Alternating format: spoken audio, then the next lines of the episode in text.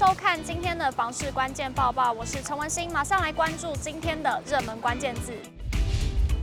今天的热门关键字：房贷还有利率。中央银行公布了四月份五大银行新承做房贷金额，而新增的房贷利率也正式突破了两趴大关，创二零零九年一月份以来十四年又两个月新高，房贷族的压力越来越大。五大银行新增房贷利率为百分之二点零八，月增零点零九五个百分点，创十四年来新高。房贷族压力持续增加，而四月新增房贷金额为四百六十八点一四亿元，月减破百亿元。而对于房市后续发展，央行金研处参事兼副处长蔡惠美分析四项因素，包括升息、房市政策、景气及交易量，预期会影响房市未来走势。今年三月二十三日，央行再度升息了半码。蔡惠美表示，多数银行指数型房贷采月指标利率，因此四月反映升息效应，房贷利率破两趴，创下二零零九年一月以来新高。预期五月份仍有部分房贷利率会反映升息影响。至于今年四月份五大银行新增房贷金额四百六十八点一四亿元，月减一百一十五点六一亿元。原因除了四月有清明连假，工作天数比三月份少。观察四月六都买卖移转动数月减了两成，年减也达两成多，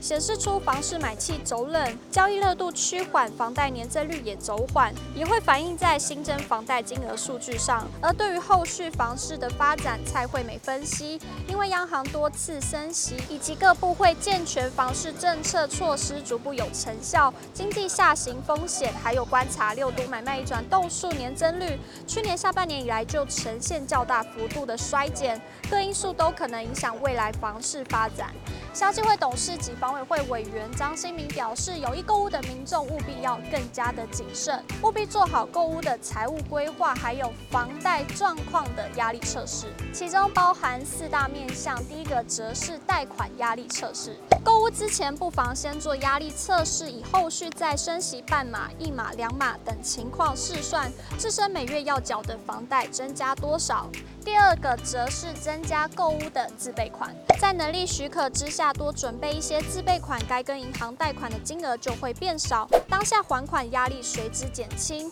因应央行可能在升息的能力也跟着提升，生活也会过得比较没有压力。第三个则是选择要用哪种利率形态。目前常见的房贷利率形态有固定利率、浮动利率或是混合型利率等。若是利率走势趋跌，对于购物人来说，当然是采浮动利率最有利。最后则是不同人借款的条件差很大。若是夫妻购屋，可以银行放贷最喜欢的对象为借款人；若以三师五百大企业、军工教人员等为贷款人，如此就能够享有比较低的房贷利率。除了以上风险控管之外，张新民也强调，购屋族还需做好个人心理素质的控管。若是个人心智不稳定、工作不稳定，建议还是先别购屋，否则恐会是购屋人缴不起房贷的最大风险。今天的精选新闻，首先来看到无期三民托婴中心的最新动态，台中公托即将迈向七倍增。市长卢秀燕二十六日开心为无期三民托育中心揭幕，持续让公托倍倍增。卢秀燕指出，二十六日台中第三十四所公托，同时也是无期区第三所公托开幕。在他就任市长前，全市二十九个行政区就有五座公托，经过大家努力，现在已经开设到第三十四所公托，将近七倍增。接着来看到全国首创淡海自驾电动巴士，将在十月份开放民众预约搭乘。新北市第二期自驾电动巴士测试计划于四月起在淡海坎顶封闭部分道路进行全国首创的双车联动无载客情境测试。交通局表示，将于十月起开放民众预约搭乘，体验更智慧的大众运输。交通局长钟明石表示，第二期自驾电动巴士正式进入双车联动实车测试，有别于一般的自驾车各自侦测、运算及决策的运作逻辑。设计出多元的双车联动情境，例如车辆列队同时进出停靠站等速等距控制，以及同时减速停等红灯等基本情境。为了使这项技术能应应复杂的道路环境或突发状况，现阶段也持续优化自驾车系统对于多元道路资讯的灵敏度及判断逻辑。为打造自驾车无轨列车技术迈进。